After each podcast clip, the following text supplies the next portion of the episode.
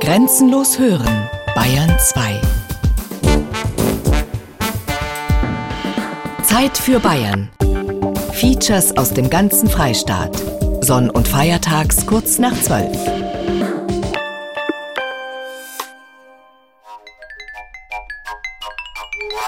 Emmentaler, Butterkäse, Camembert, Frischkäse.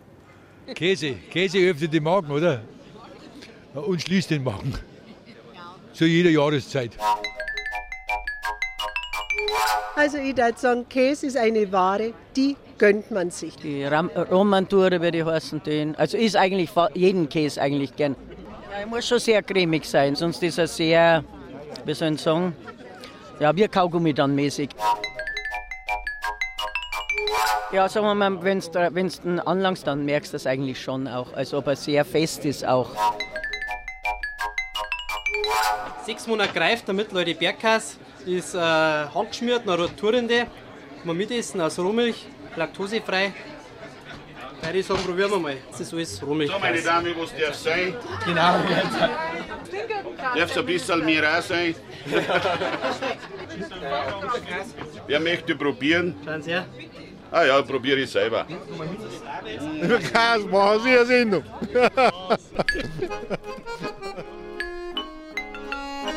Von Allgäuer Bergkäs bis Zibeliskäs. Ein kulinarisches Käse-ABC von Hannelore Fiskus. Oh, der ist schon. Also, der ist würzig. Da kann man gar nicht ausdrücken, was der Käse alles beinhaltet. Die Reife, die Würzigkeit, das hat nur der Bergkäse aus dem Allgäu. Ganz was Besonderes. Wie Allgäuer Bergkäs. Bergkäse hat man immer schon ab und zu mal gefunden, auch schon vor tausend Jahren, aber nie so ausgeprägt, wie jetzt das teils in Österreich und in der Schweiz war. Aber jetzt wurde auch der Bergkäse eben auch in niedrigeren Lagen gemacht und sind auch heute noch die Aushängeschilder, die eine ganz eigene Charakteristik bringen. Aufgrund der Flora, die wir dort haben, der schmeckt nicht wie ein Schweizer, der ist kein Österreicher, er ist kein Franzose, er ist ein Bayer sagt Susanne Hoffmann, Käseexpertin, Käsehändlerin, Käseliebhaberin und vor allem Käsebewahrerin. Das Echte, das Originale, das Traditionelle liegt ihr am Herzen. Bergkäse ist eine Mindestreifezeit von drei Monaten und ein Mindestgewicht von 15 Kilo. Allgäuer Bergkäse ist der ursprungsgeschützte. Da gibt es stärkere Auflagen. Da darf es nur aus festgeschriebenen Regionen aus dem Allgäu die Milch stammen, darf auch nur dort verarbeitet werden, muss auch 15 Kilo haben, aber eine Mindestreifezeit von vier Monaten. Ja, wir haben hier einen Kupferkessel, einen alten noch, also der ist fast 100 Jahre alt. Und wir für offene Feuerstellen noch, also wie es früher auch war. Und der Käse wird gemacht, die Abendmilch wird also aufgestellt die wird entrahmt und die Morgenmilch kommt dazu, also das sind zurzeit so ca. 200 Liter. Wird erhitzt auf 32 Grad auf dem offenen Feuer eben und nachher kommt äh, Lab dazu, Kälberlab, das Labferment wird hinzugefügt und das wird dann in einer halben Stunde dick wie Gelee. Es gibt eine Galerte und dann wird es mit der Harfe geschnitten, so groß wie Erbsen ungefähr. Dann nochmal erhitzt auf dem Feuer auf 50 Grad. Das gibt dann den Hartkäse und das gibt dann den typisch Allgäuer Bergkäse. Optimal ist er jetzt, weil jetzt ist er einjährig. So wollen ihn also die Einheimischen und ist also ein richtig würziger Bergkäse jetzt. Seit über 20 Jahren macht der Hartl Bernhard seinen Bergkäse auf der Alpe Schattwald in Obermeiselstein bei Oberstdorf. So wie man ihn immer gemacht hat, alles in Handarbeit. Im 400 Jahre alten Natursteinkeller ist es kühl und feucht. Auf Holzregalen lagern die großen Käseleibe. Die kleinen Käse sind auch gut aufgehoben. Die Romandosen, die in einer Holzkiste drin hat, da ist kein Flieger hinkommen. Wenn da die großen Flieger kommen, dann gibt es einen kleinen Schaden oder einen größeren Schaden. Man kann auf der Alp auch hygienisch und sauber arbeiten. Es ist nicht so, dass da manche denken, da geht es zu genau. Im Gegenteil, wenn man also Käse macht, hat es zum genau seinen Gang. Sonn- und Feiertage gibt es nicht auf der Alp, wie die Alm im Allgäu heißt. Jeden Morgen um halb sechs steht Bernhard Hartl im Stall zum Melken. Von Mai bis Oktober käst er jeden Tag. Alles, was auf der Alp produziert wird, vermarktet Bernhard Hartl auch auf der Alp. Urlauber und Gäste dürfen auch mal beim Käsen zuschauen. Käsereien wie die seine leben heutzutage hauptsächlich vom Tourismus. Eine ganz gute Brotzeit wie immer mit einem guten Käse. Und was wir Europa auch ganz gut haben, ist der Romadur zu empfehlen. Schön mit Zwiebeln gemacht und sauer, ein gutes Brot dazu. Aber eigentlich ist es egal, was man isst. Und wenn das Wetter noch so mitspielt wie heute, super Sonnenschein, was will man mehr? B wie Backsteiner. Früher waren die Backsteine, haben die Form gehabt, so wie der Limburger. Da sagen die alten Herrschaften nur am Backsteiner und die anderen kennen es ja wahrscheinlich gar nicht mehr, die sagen Limburger. Er muss nicht unbedingt so stinken, aber stinkt, der schmeckt halt nur. Das ist halt einfach so. Immer mehr dann einen Limburger auch essen. Ne? In Obersten, naja, Limburger, das ist eine Spitze. Eigentlich ein gestingeter Limburger. Kurz vor er davonläuft. Da schmeckt er schön Rassi. Der rasselt ein bisschen. Früher haben wir Stangerkäse gesagt. Stangerkas, Limburger, Romadur, alles Backsteiner? Naja, Backstein ist ja auch am Bau nur ein Oberbegriff für viele verschiedene Ziegelformate. Der berühmteste Backsteiner bei den Käsen ist der Limburger aus der belgischen Provinz Limburg. Von dort ist das Rezept ins Allgäu gelangt. Ja, und jetzt äh, kann ich mit Ihnen mal da durchgehen. Wir gehen als erstes hier in unsere Käsküche. Die historische Käsküche im Heimatmuseum von Altus Ried. Kreisheimatpflegerin Ingrid Müller hat ein kleines Käsemuseum eingerichtet. Karl Suter, der ehemalige Betriebsleiter der Milchwerke Kimratshofen, hat sie dabei beraten. Man hat hier schon in Hauskäsereien Stangenkäse gemacht, Weichkäse. Man hat ihn halt als Stangenkäse bezeichnet. Ich habe mir immer noch gesagt, bring einen Backsteiner mit. Es war ja so, dass ähm, eigentlich den, die Verbreitung dann vom Weichkäse oder die Produktion äh, hat ja Hirnbein angekurbelt und Karl Hirnbein war der Sohn eines Käsehändlers aus Missen hier im Allgäu und der Papa hat ihn nach Belgien geschickt, er sollte sich mal schlau machen, wie die anderen das machen und klar, dann hat er den Namen mitgebracht, Limburger Käse. Die Rotschmiede des Linis-Bakterien hat er praktisch auch damals von Limburg runtergebracht. Die Bakterien hatten halt die Schmiere züchtet. Der Limburger Backsteinkäse liebt es feucht und kühl und gedeiht prächtig, wenn er immer wieder mit Salzwasser und Rotschmiere abgewaschen wird. Zur Familie gehören übrigens auch die beliebten, deftigen Brotzeitkäse wie der Andechser, der Weinstephaner, der Knirps oder der Miesbacher. Alles Weichkäse aus Kuhmilch mit gelblich-rötlicher Rinde und durchaus ausgeprägter Duftnote, je nach Reifegrad. Das Würzige ist mir eigentlich am liebsten. Ich, meine, ich bin ein absoluter Käsefan, ja. das muss ich jetzt dazu sagen. Aber jemand, der stinkt dann schon. Also wenn ich den daheim nehme, dann sage ich, okay, weil der lagert schon mal draußen in der Speise am Balkon. Ja, also den Kühlschrank müssen die nicht unbedingt haben.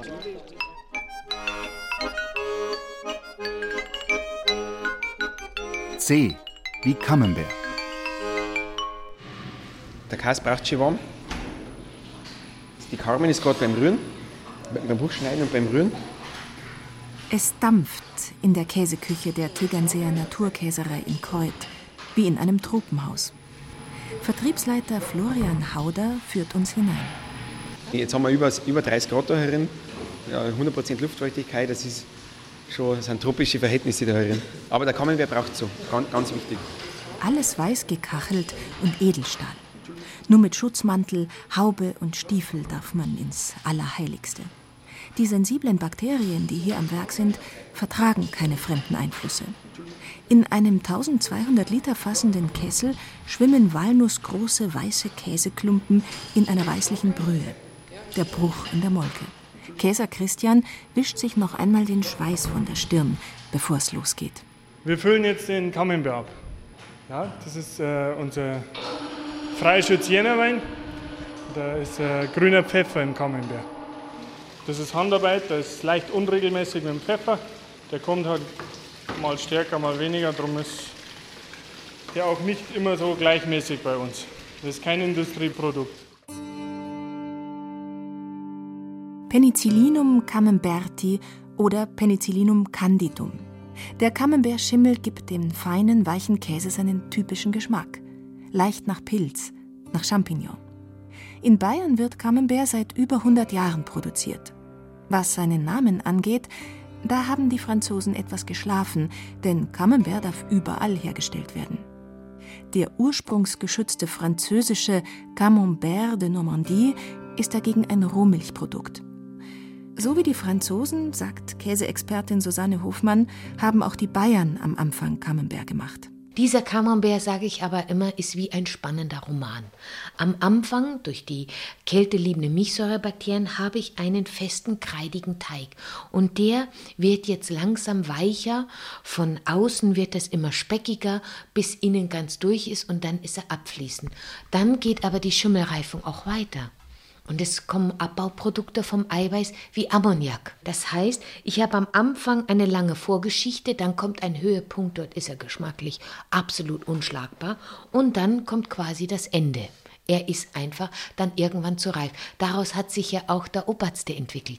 Und nach wie vor macht man jetzt Camembert, aber der Konsument will das nicht mehr. Der empfindet das als ganz unangenehm, wenn er was mal vergisst im Kühlschrank und es verändert sich.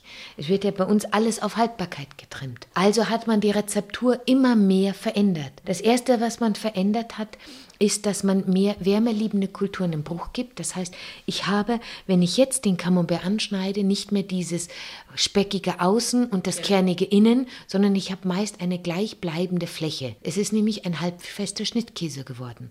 Auch der Schimmel, der stark das Aroma mit beeinflusst hat, ist sehr verändert worden. Ich habe heute eine Art Hightech-Schimmel, der ab einer gewissen pH-Wert einfach mit seinem Wachstum aufhört. Er baut das Eiweiß eben nicht mehr weiter ab. Deshalb, wenn ich heute einen Camembert kaufe, dann hat er ein Haltbarkeitsdatum von drei Wochen. Und wenn ich die drei Wochen überschritten habe, ist er immer noch gut. D wie Diätkäse. So gesund muss ich es nicht haben. Muss dann der ist mal gut für die Linie und vielleicht auch für die Gesundheit. Also da bin ich jetzt nicht unbedingt dabei. Nein, nicht wirklich. Camembert mit 30 Prozent ist Kaugummi. Fett ist Geschmacksträger. Und was da in den Supermarkttheken alles angeboten wird an leicht und slim, das ist oft die Verpackung nicht wert. Wer es mager mag, der isst am besten fettarmen Topfen. E wie Emmentaler. Also wir sitzen jetzt in Knolls Bauernstube bei einer gemütlichen Käseprobe. Wir fangen im Uhrzeigersinn an. Das ist also der Allgäuer Emmentaler. Der Allgäuer Emmentaler, der schmeckt ein bisschen nussig, mild würzig. Der ist noch jung.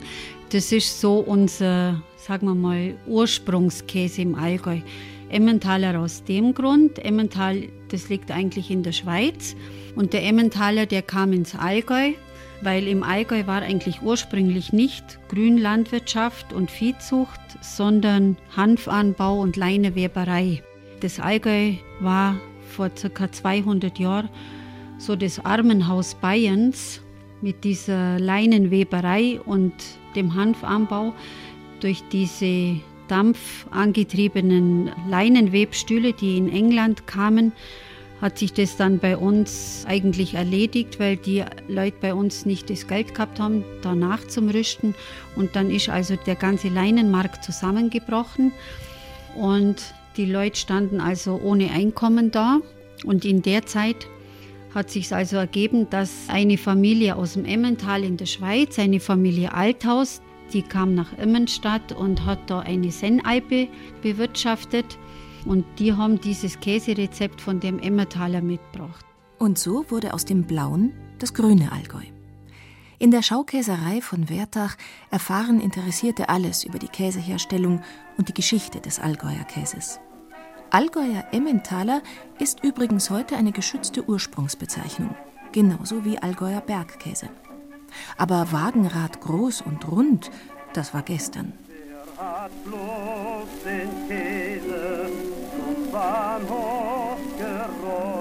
Wagenrad groß und rund, das war gestern.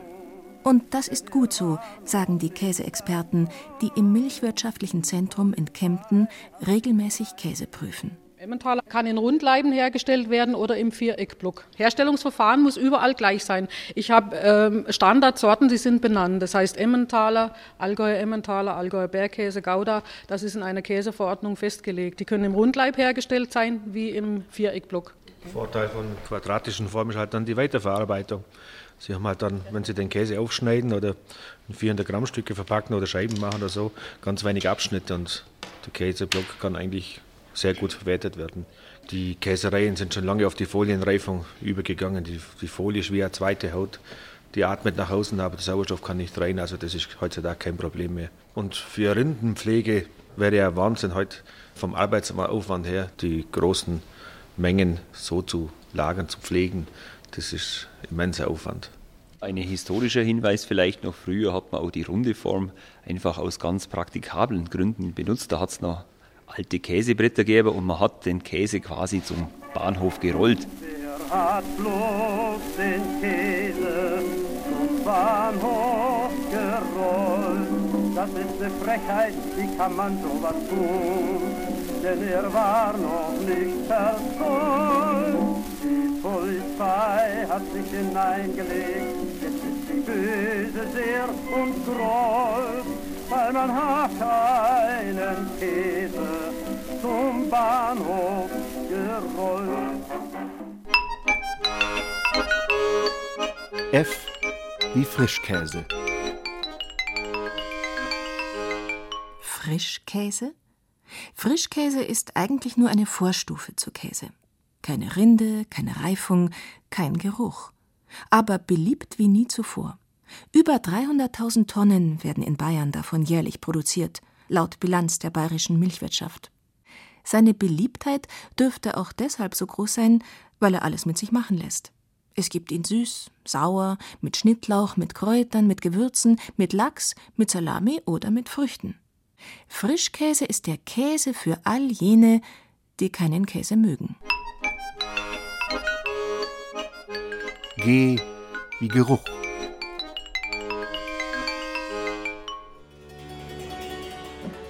Also er stinkt auf keinen Fall, wenn manche sagen, ein Stickerkäse, äh, der duftet.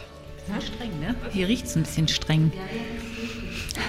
Jetzt wird es nicht mehr sauer, jetzt wird es würzig, streng. Also wir kommen jetzt in die Reifekeller. Wir haben jetzt zwei große Reifekeller, einmal für die ganzen Schnittkäse und halbfesten Schnittkäse und einmal für die, unsere Bergkäse, die Hartkäse. Wenn man sagt, der Käse stinkt, dann ist es ja immer Ammoniak. Florian Hauder öffnet die Tür zu einem langen Kellerraum. Käseleibe über Käseleibe, von weiß über rötlich-gelb bis fast dunkelbraun liegen sie auf den Regalbrettern.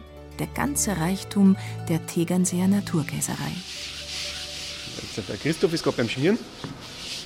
Er macht es super. Also, wir haben echt im Keller ganz gute Leute, weil das ist, also man kann jetzt die beste Milch haben und die super verarbeiten und wenn die Reifung nicht stimmt im Keller, dann kann man das Ganze wieder vergessen.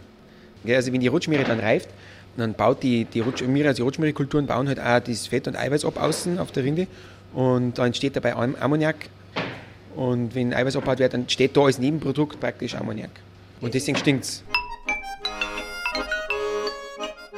H wie Hofkäserei. Wir schauen jetzt gerade äh, über unser Sonnental der Jachenau mit Blick da unser Matterhorn da hinten. Das ist der Guffert am Aachensee und genießen jetzt diese schöne Aussicht. Ja, die ist wirklich schön. Dementsprechend viele Touristen kommen in die Jachenau, um sich in dieser herrlichen Landschaft zu erholen. Und um den Käse vom Langerbauern zu probieren. Josef Orterer, der da so gemütlich vor seinem stattlichen Hof auf der Hausbank sitzt, ist einer von tausend Hofkäsern in Deutschland. Halbfester Schnittkäse, Tilsiter mit Kräutern, Erchenauer Bergbauernkäse und Bierkäse, der liegt gerade im Salzbad, sind die Spezialitäten aus der Jachenau. Käse, muss man sagen, Käse hat eigentlich bei uns, so wie ich den mache, äh, keine Tradition. Das ist etwas, was ich selber hier aufgebaut habe vor ja, mittlerweile 16 Jahren werden das jetzt dann schon. Und bei uns war eigentlich historisch gesehen eher die Butterproduktion zu Hause bis in die 60er Jahre, als dann die Milchablieferung losging zu den Molkereien, ist das dann eingestellt worden. Wir haben dann 1999 wieder angefangen, die Milch direkt zu verwerten, eben die Wertschöpfung ein bisschen zu erhöhen und daraus Käse herzustellen. Zum einen natürlich war der Milchpreis nicht zufriedenstellend. Die Situation war dadurch natürlich sehr unbefriedigend. Das heißt, durch den Käse haben wir dann höhere Wertschöpfung erreicht. Und das Zweite war natürlich, wir als Gastgeber für Urlaub auf dem Bahnhof wollen natürlich unseren Gästen auch etwas anbieten, was sie sich an den Urlaub auch erinnert. Bestes aus der Milch, genau. Und das ist eben der Käse. Käse und Tourismus sind im bayerischen Oberland eine innige Verbindung eingegangen. Das Regionale ist gefragt, und so hat es sich gelohnt, dass der Orterer die Käserei erlernt hat. So wie er stellen viele Kleinbetriebe in Bayern Käsespezialitäten her und bewahren die alte Handwerkskunst des Käsens. Es sind zwar nur zwei Prozent der bayerischen Käseproduktion von sage und schreibe 850.000 Tonnen, die aus kleinen Hofkäsereien stammen, aber Tendenz und Vielfalt steigend. I wie Industriekäse. Das Gegenteil von Hofkäse. Lassen wir doch einmal einen alten Käser aus dem Allgäu erzählen. Karl Suter aus Altusried, 81 Jahre alt, hat 1950 seine Lehre im Milchwerk von Kimratshofen begonnen. Und da haben 29 Bauern haben da am Morgen Milch gebraucht und am Abend. Und ich als Lehrling muss mit dem Zeigefinger immer am Rand abstreifen, damit der Raum frei gewesen ist. Und muss bei jedem Stotzen den Finger abschlecken und muss schauen, ob der Raum gut ist, beziehungsweise die Milch gut ist. Und ich habe also den Finger abgeschleckt und bin halt zum nächsten äh, gegangen. Und das war aber 75 Stutzer. Das war damals die Qualitätsüberwachung. Wenn man das heute sieht, das macht halt alles für den Computer. Das ist schlimm, aber es ist so. Man braucht praktisch einen Computerfachmann, ist da wichtiger als ein Käsemeister. Schlimm, aber es ist so. 400 Sorten Käse und dreimal so viel an Masse, wie wir Bayern selbst essen können, das ist die bayerische Käseproduktion. Die Milch, um die großen Industrieanlagen auszulasten, stammt zum Teil sogar aus Nachbarländern wie Tschechien oder Österreich. Bayerischer Käse ist ein gefragter Exportartikel. Er geht in die ganze Welt, bis nach China. J wie Jodeln, Jauchzen und Joche auf der Alm, da ist so schön.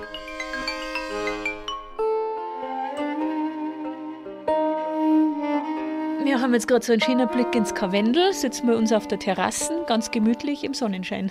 Wir haben 2000 mit dem Käsen wieder angefangen mit den Milchviecher. Also vorher waren nur Jungviecher rum und ja, wir waren viel im Allgäu unterwegs und da haben wir halt eben so Käsereien angeschaut und haben gedacht, das können wir doch auch machen und dann haben wir einfach angefangen. Fruni und Stefan Obermüller bewirtschaften die Stiealm. Wer nicht gut zu Fuß ist, fährt mit der Bergbahn aufs Brauneck und wandert dann nur mehr eine halbe Stunde zum Berggasthaus. Also da haben wir jetzt einmal unseren Almkäse, wo wir vorher im Käsekeller auch schon gesehen haben. Das ist jetzt der, der Goldmedaille gekriegt hat. Und da ist der eine kleine, was du mich gefragt hast, was das für eine ist, wo ich gesagt habe, der schmeckt dann, wenn er alt ist, nach Pecorino ein bisschen. Genau, dann probier. Der Weg lohnt sich, weil die Stieralm die einzige Alm in Oberbayern ist, auf der gekäst wird. Im Winter brennt Stefan Obermüller Schnaps und tastet sich langsam ans richtige Destillat heran. Im Sommer aber, beim Kasen, da muss es gleich hinhauen. Da muss man schon aufpassen, weil das ist ja dann wirklich, da, wenn das nicht gleich hinhaut oder wenn es nicht hinhaut, dann tut man ja da 300 Liter Milch praktisch verhauen. Haben wir natürlich auch schon gemacht. Wenn man mal neue Sorten ausprobiert oder so, dass das einmal nicht hinhaut, dass man wirklich dann in der Nacht die, die Schwendel verfordert. Ja, und das ist ja ein Naturprodukt, das kann jeden Tag anders werden. Irgendwie, dann fressen sie woanders, dann ist es weder. Wenn es ganz schlecht Wetter ist, wenn es gewitterig ist oder dampfig, wir sagen ja dampfig, wenn es ein dampfiges Wetter ist, wenn es dann halt gewitterig wird, dann kann ja passieren, dass das ja von heute auf morgen umschlagt äh, oder Milch umkippt.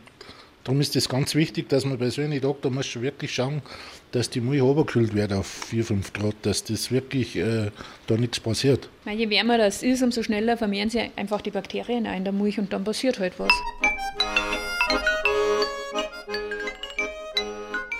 K wie Klosterkäse.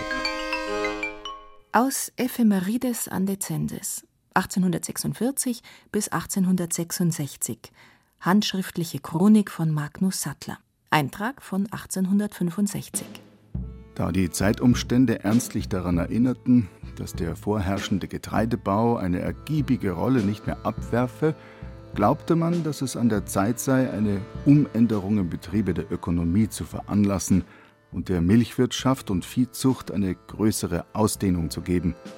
Es wurde deswegen ein sachkundiger Schweizer, Josef Tinkel, von Peterstal bei Sonthofen eingestellt, mehrere Äcker mit Klee bebaut und im Herbstmarkt zu Sonthofen sechs trächtige Rinder a 100 Gulden und ein Zuchtstier gekauft.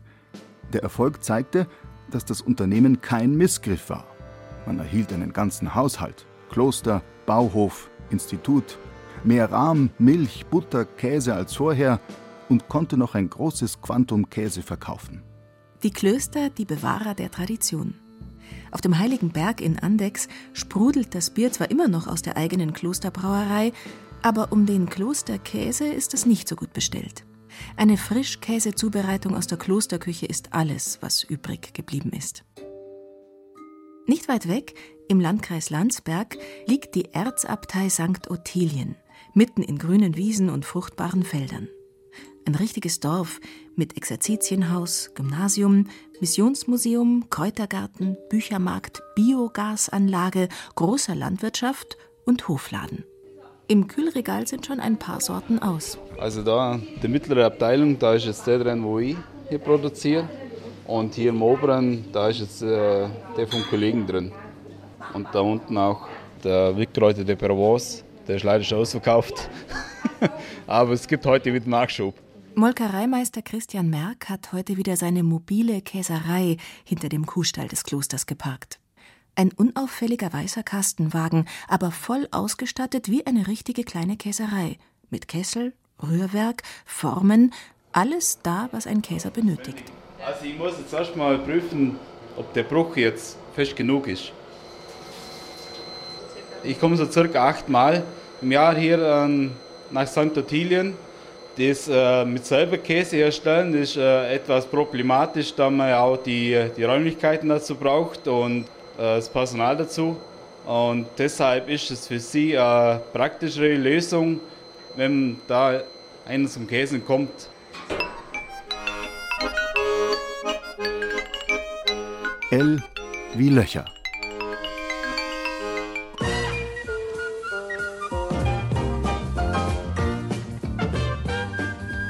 Als ich neulich morgens beim Frühstück saß und mir eine Scheibe Käse genommen habe, habe ich mich sicher zum hundertsten Mal gefragt, wie kommen eigentlich die Löcher in den Käse? Das hat sich auch Peter Panther gefragt, beziehungsweise fragen lassen müssen. Von nervenden Kindern. Hinter dem Pseudonym Peter Panther versteckte sich der Satiriker Kurt Tucholsky. Mama, guck mal die Löcher in dem Käse. Zwei Kinderstimmen gleichzeitig. Tobi ist aber dumm. Im Käse sind doch immer Löcher. Eine weinerliche Jungenstimme. Na ja, aber warum, Mama? Wo kommen die Löcher im Käse her? Du sollst bei Tisch nicht reden. Ich möchte aber doch wissen, wo die Löcher im Käse herkommen. Pause. Mama. Die Löcher, also ein Käse hat immer Löcher. Da haben die Mädchen ganz recht. Ein Käse hat eben immer Löcher. Mama, aber dieser Käse hat doch keine Löcher. Warum hat der keine Löcher und warum hat der Löcher?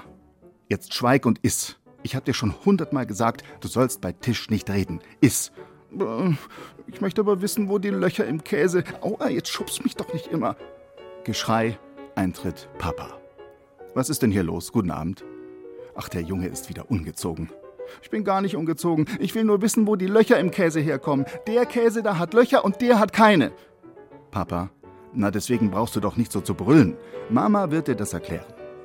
Mama, jetzt gib du dem Jungen noch recht. Bei Tisch hat er zu essen und nicht zu reden. Papa, wenn ein Kind was fragt, kann man ihm das schließlich erklären, finde ich. Mama, toujours en présence des enfants. Wenn ich es für richtig finde, ihm das zu erklären, werde ich ihm das schon erklären. Nu is.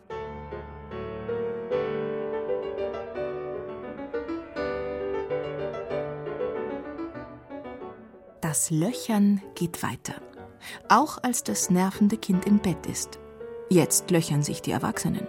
Und keiner weiß es, wie die Löcher in den Käse kommen, und keiner will zugeben, dass er es nicht weiß, und bald liegen die Nerven blank und der Abend wird zum Fiasko. Der klingt hohl, der hat Löcher und der frische klingt dumpf. Der hat noch keine. Also gibt es ja viele Geschichten, wie die Löcher in den Käse kommen, in den Emmentaler.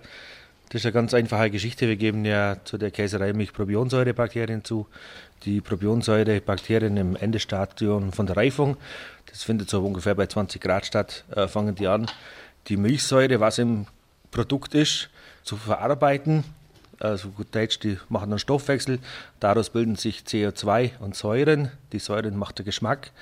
Und das CO2 bildet dann an der Lochansatzstellen im Teig die Löcher. Das ist die ganze Wissenschaft. Wie kommen die Löcher in den Käse? M wie Mozzarella.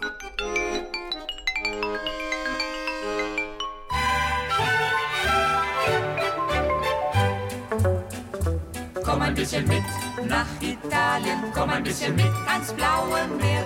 Und wir tun, als ob das Leben eine schöne Reise wäre. Komm ein bisschen mit nach Italien, komm ein bisschen mit, weil sich das lohnt. Denn am Tag scheint dort die Sonne und am Abend scheint der Mond. Aber dann Mozzarella aus Italien. Oh, welche Köstlichkeit. Mozzarella, der Inbegriff von Sommer mit Tomate und Basilikum, ein Gericht in den italienischen Nationalfarben. Inzwischen aber auch bei uns längst biergartentauglich und allgegenwärtig. Tausendfach im Plastikbeutel in Supermarkttheken. Meist fad und ohne Geschmack, kein Vergleich mit dem Original aus Büffelmilch. Mit einem Teig, weich und geschmeidig, der sich leicht von der äußeren Haut abhebt. Mit süßlich milchigem Geschmack, mild und doch gehaltvoll. Aber so viele Büffel kann es weltweit nicht geben, wie Mozzarella verzehrt wird. Also ist es längst Usus, den Käse, dessen Teig gebrüht und geknetet wird, aus gewöhnlicher Kuhmilch herzustellen. Nicht nur wir, auch Italiener kaufen in ihren Supermärkten Mozzarella made in Bavaria. diese Nacht, diese Nacht in Sanremo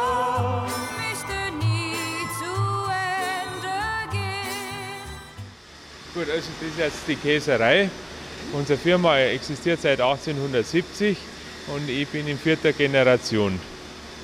Das sind unsere Käsefertiger. Da verarbeiten wir im Tag 1.250.000 Liter Milch an sechs Tagen in der Woche. Zu italienischen Spezialitäten wie Mozzarella, Pasta Filata, aber auch Schnittkäse wie Edamer, Gouda, Tilsiter. Hermann Jäger steht im weißen Kittel in seiner hochmodernen Käserei in Haag in Oberbayern. Von außen macht die Firma den Eindruck eines kleinen, bescheidenen Milchladens, aber hinter den Kulissen ist alles Hightech. Vorne kommt die Milch rein und hinten purzeln die Mozzarella-Kugeln raus. Da machen wir im Tag fast eine halbe Million Kugeln.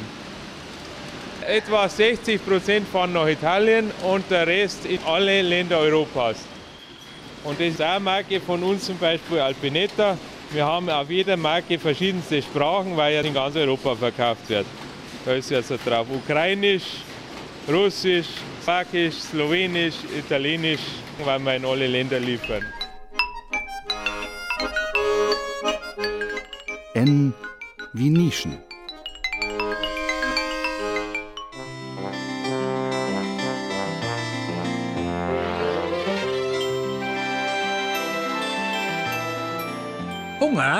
Film ab!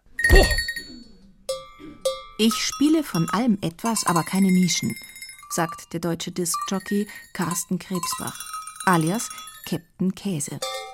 Normalerweise haben DJs coole Namen. Dass sich einer Captain Käse nennt, ist ungewöhnlich. Aber weil Krebsbach ein begeisterter Captain Blaubeer-Fan ist, hat er beschlossen, sich Captain Käse zu nennen. Auch wenn es bei Konzerten von Captain Käse nicht nur etwas auf die Ohren, sondern auch etwas für den Gaumen gibt. Aber das bloß nebenbei. Wir machen weiter mit dem Buchstaben O. O wie Oberster. Der Oberste. Ja, Berig. Ich kann wohl nicht kochen, ich kann gern Schweinsbraten, nichts machen, aber beim Obersten, ich kann es ja nicht einmal gescheit bayerisch sagen, weil ich ja Frank bin, aber einen Obersten, den mache ich folgendermaßen, dann nehme ich die Hälfte Butter, ein Camembert dazu, ein Ei, also nur das Dotter, Um Gottes Willen. Ein Ei, das geht auf dem Leberkäse auf, hat im Käse nichts verloren. Ei dotter, nicht das ganze Ei, sondern nur das Ei dotter. Und da kannst du schön leicht den rumrühren, lässt sich schöner zu drücken. Das geht gar nicht. Da habe ich einen, der, der Egon, das ist mein bester Freund, den kenne ich schon 30 Jahre. Und der macht da gleich einen ganzen Kimi voll, weißt du, so, so schaffe ich gleich. Da läuft er der Ball so wie. So was Gutes, ehrlich wo.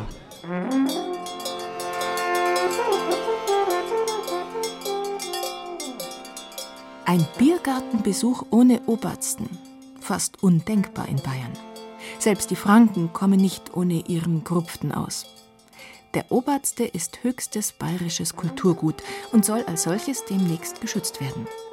Die Landesvereinigung der bayerischen Milchwirtschaft hat einen offiziellen Antrag gestellt, dass der Oberste künftig eine GGA erhält, das heißt eine geschützte geografische Angabe. Das bedeutet, nur noch in Bayern nach einem Rahmenrezept hergestellter Oberster darf sich so nennen und als solcher verkauft werden. 40 Prozent Brie oder Camembert müssen drin sein, Butter, Frischkäse, Paprika, Kümmel, Zwiebel und wehe, ein Wirt oder Käsehändler tut etwas anderes rein. Dann darf er ihn nicht mehr Oberster nennen. Wobei, Frischkäse mag zwar dem Zeitgeist entsprechen, aber nicht dem Original. Das Originalrezept vom Obersten, das kennt man. Also die Fachleute wissen das und das besteht immer aus einem sehr ausgereiften Camembert. Da kommt dann ein Romadur oder ein Stück Limburger, wie man das möchte, oder auch Weißlacker hinzu. Und dann wird das von der Gesamtmasse ein Viertel Butter untergeknetet, Zwiebeln und Paprika. Und das war's. P wie pasteurisieren. Die meisten Käse werden heute aus pasteurisierter Milch hergestellt. Dazu wird die Milch 15 bis 30 Sekunden lang auf 71 bis 75 Grad erhitzt.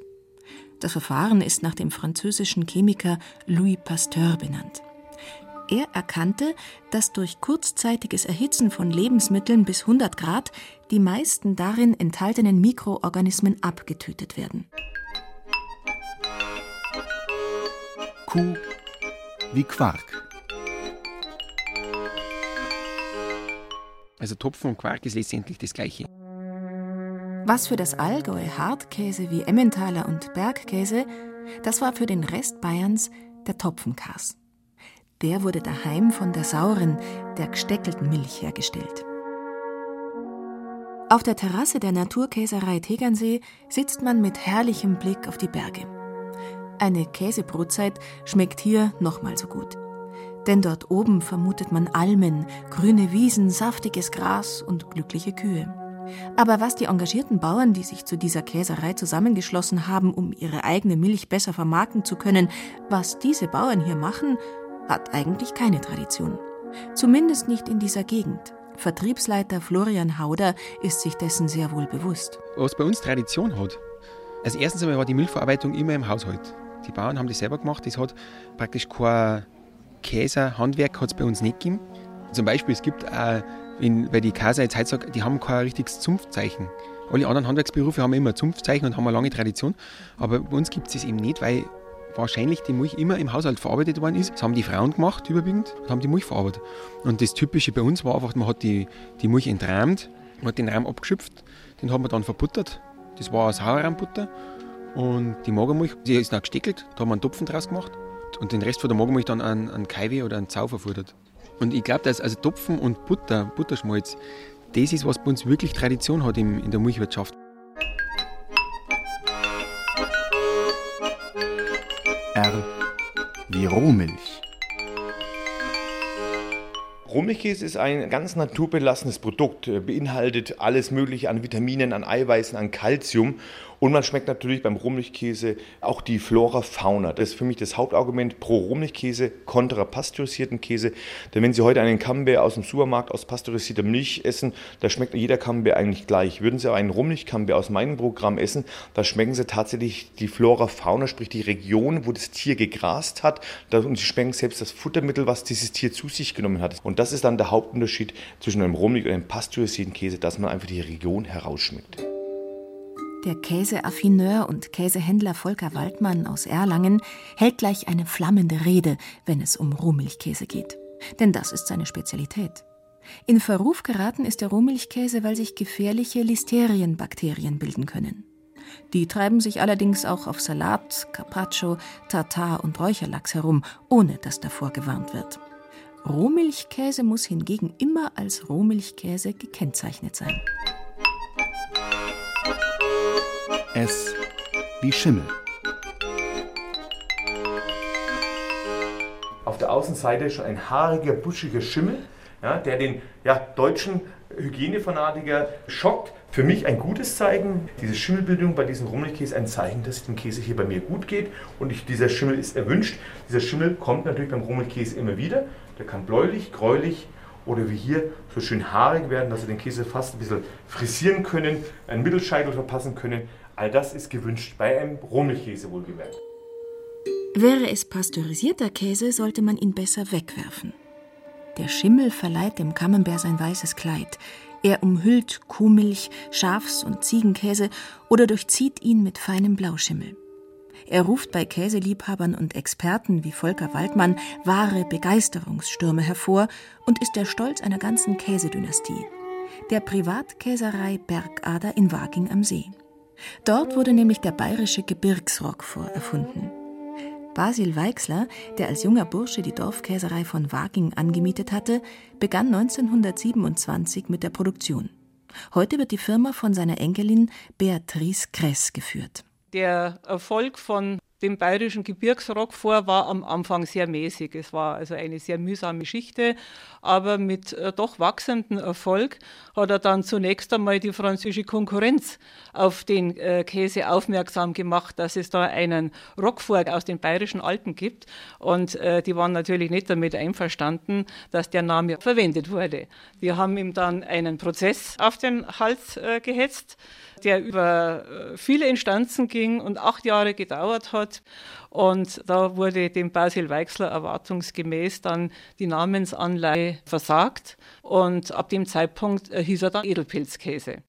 Inzwischen exportieren die Waginger Blauschimmelkäse nicht nur nach Frankreich und Italien, sondern in 46 weitere Länder.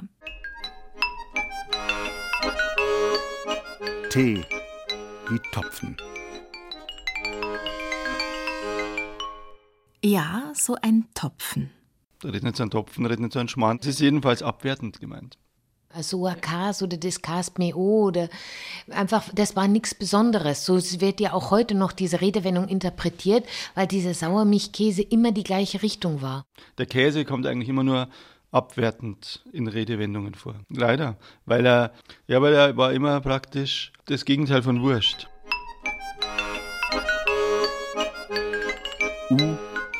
Wie Ursprung.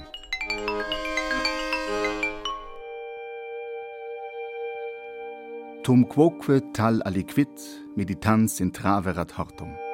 Ac primum leviter digitis tellure refossa. Quatuor iducit cum spissis alia fibris. Inde comas api graciles rotamque regentem. Frei nach Vergil hat Isabella Denk einen römischen Käse zubereitet. Da bieten wir hier an unserem Stand ein Moretum an. Das ist ein römisches Frühstück, ja, sehr beliebt von einem einfachen Bauern. Und da ist drinnen Feta. Also wir haben auf über 20 Kilo Feta für unseren Stand zweieinhalb Kilo Knoblauch verarbeitet. Man bedenke zum Frühstück. Und Weinraute, Koriander ist drinnen und Selleriegrün dieses Rezept wurde überliefert von den Römern. Also die haben das aufgeschrieben, es gibt auch ein Gedicht dazu und ähm, daher weiß man genau, was da drinnen war. Grundlage für die Käseverarbeitung war natürlich, dass man erstmal sesshaft wurde, dass man Bauer wurde. Das war so 5500 vor Christus. Aber da geht man noch davon aus, dass die Leute eine Laktoseintoleranz hatten. Das heißt, Käse und Milchgenuss war erstmal nicht so das Ideale es hat sich dann erst entwickelt, dass die Leute wirklich Laktose vertrugen und damit war die Voraussetzung erst geschaffen, damit man Käse wirklich auch genießen konnte oder herstellen konnte. Und diese Käseherstellung nachweisen kann man erst so am Ende der Steinzeit, ja, so drittes Jahrtausend vor Christus. V wie verfeinern. Der Käseverfeinerer, das ist der Affineur. Der Affineur ist eigentlich das Bindeglied zwischen dem Käsebauern und dem Endverbraucher. Meine Aufgabe ist es, die besten Grund- und Rohprodukte zu finden, meistens auf kleinen Bauernhöfen in ganz Europa, um sie dann in möglichst jungen Zustand hier in meine Keller nach Erlangen zu bringen, um sie hier während der Lagerzeit zu verfeinern. Und das Verfeinern bedeutet, dass wir Käse pflegen, indem wir ihn drehen, wenden, indem wir ihn bürsten. Das heißt, wir verfeinern hier Käse auch mit einem speziellen Sud, den wir für jeden Käse zubereiten. Der besteht zum Teil aus Weißwein, aus Cognac, Calvados, Grappa, Whisky und vielen anderen Digestiven. Volker Waldmann öffnet seine Schatzkammern. Längliche, quadratische, kegelförmige, herzförmige, runde, große und kleine Käseleibe, von blütenweiß bis tiefschwarz, lagern dort in den Regalen. Wir haben jetzt hier drinnen ja auch einen bayerischen Käse, ja, und zwar hier einen Gossholzer. Das ist ein Rotschmierkäse, den ich aus dem Allgäu bekomme. Das ist ein Käse, den wir naturbelassen mit einer leichten Rotschmiere kriegen und den waschen wir tatsächlich hier mit, auch mit einem bayerischen Bier. Wird der Käse abgewaschen, sodass der Käse einen richtig schönen, deftigen, würzigen und auch malzigen Geschmack bekommt. Wir haben jetzt hier unten drinnen einen Käse. Hier unten, den waschen wir mit einem fränkischen Whisky und lassen ihn dann auf einem, hier der Nähe von Erlangen, auf einem geräucherten Biermalz reifen. Affineur als Berufsbezeichnung gibt es nur in Frankreich. Dort hat der Erlanger Käsehändler das Handwerk auch gelernt. Aber die Passion für den Käse, die hat er schon mitgebracht. W wie Weißlacker. Ja, ich habe noch schon probiert den Weißlacker. Das ist schon deftig. Ich glaube, das ist was für mich. Ich esse gern was Würziges. Der riecht schon ganz stramm. Ja, also ja. ich glaube, mein Fall ist es nicht. Zum Wohl. Zum Wohl. Zum Wohl. Jetzt kommen wir zum Höhepunkt. Das ist jetzt diese Wartacher Erfindung, das Original, der Weißlackerkäse. Das ist jetzt wirklich Geschmackssache. Wenn man wirklich jemand wirklich was Deftiges anbieten will und man weiß, das, mag derjenige, dann kann man den Weißlacker servieren. Wenn man natürlich weiß, äh, das liegt einer überhaupt nicht, dann kann ich auch meine beste Freund vertreiben mit dem Weißlacker. Gell? Bei der Käseprobe rümpfen auch ein paar Damen die Nase. Das ist dann doch zu viel Würze für feine Nasen und empfindliche Gaumen. Es ist immer die Reife, die dem Käse den Geschmack verleiht, und die war und ist beim Weißlacker entsprechend lang. Der Weißlacker wird halt so bekannt und so würzig, weil er so alt ist. Normal muss er mindestens ein Jahr alt sein.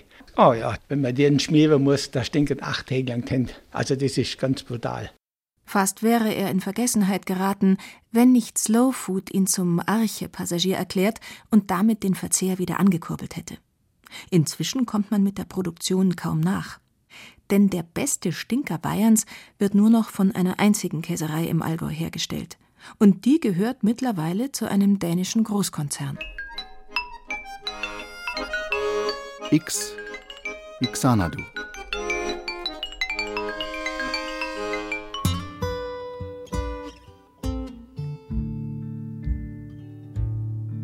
Xanadu ist eine verschlafene kleine Stadt in Wyoming, umgeben von lauter Bergen, fast wie im Allgäu. Xanadu hat auch eine Bank. Wen wundert's, wir befinden uns in Amerika. Und die Eingangstür dieser Bank hat eine Ähnlichkeit mit geriebenem Käse. Sich eine Tür vorzustellen, die wie geriebener Käse ausschaut, erfordert ein gewisses Maß an Fantasie. Die Autoren Kari und Tui T. Sutherland haben sie. Ihr Fantasy-Roman heißt Magic Park, das Geheimnis der Greifen, aber das bloß nebenbei.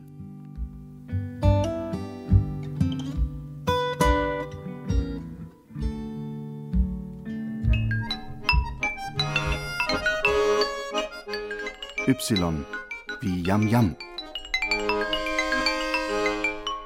Yam Yam ist der Name einer Siamkatze. Sie ist die Heldin eines Buches von Lillian Jackson Brown. Die Katze, die für Käse schwärmte. Aber es geht hier nicht um Katzen und um Bücher. Deswegen machen wir weiter mit dem Buchstaben Z und beschließen das Alphabet. Z wie Ziegenkäse oder Ziebeleskäse. Der Ziebeleskäse ist schnell erledigt. Angemachter Topfen mit Zwiebeln, Salz und Pfeffer, gutes Brot dazu, Bier, schönes Wetter, fertig ist der Genuss. Man könnte ihn auch aus Ziegenfrischkäse machen. Unsere Ziegen haben braune deutsche Edelziege, sagt man da dazu. Also wir haben einen Laufstall und wir haben eine Wiese, wo sie raus können. Also können eigentlich permanent raus und rein. Aber die Gors ist ein bisschen eine Grazia, würde mal sagen. Wenn es regnet, dann braucht es einen Schirm und Gummistiefel. Und in, wenn man es also bei Regenwetter raus da möchte, da muss man ehrlich sagen, die haben schneller wieder drin, als wenn man selber wieder zurück ist. Es ist immer so ein Widerspruch in dem Tier. Auf der einen Seite sagt man, es ist zickig, weil sich nur das Beste raussucht. Das ist richtig.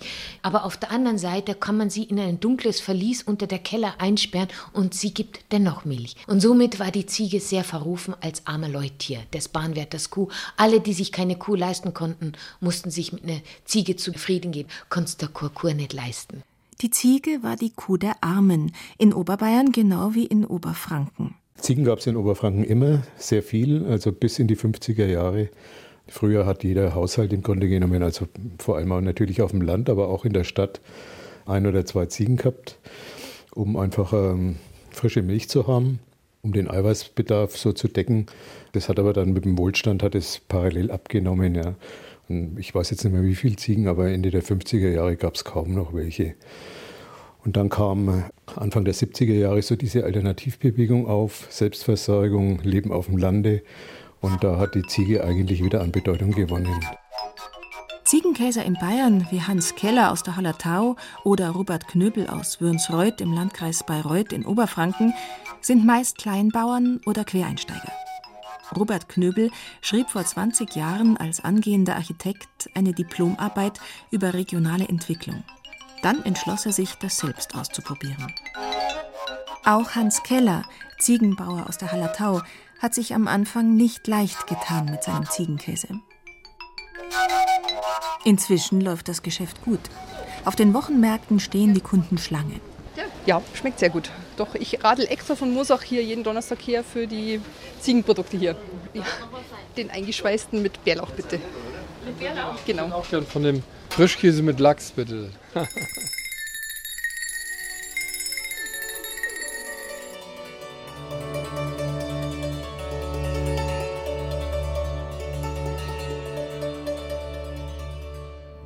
Alles Käse, werden Sie jetzt sagen.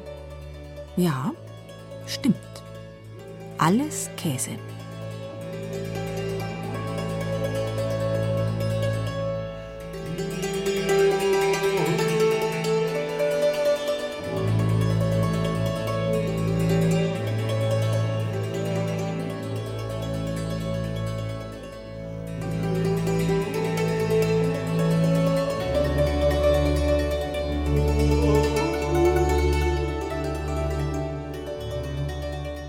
Von Allgäuer Bergkas bis Zibeles-Käse, ein kulinarisches Käse-ABC von Hannelore Fiskus. Sprachen Susanne Schröder und Yajimai. Ton und Technik Cordula Vanschura. Regie Josef Berlinger. Redaktion Gerald Huber.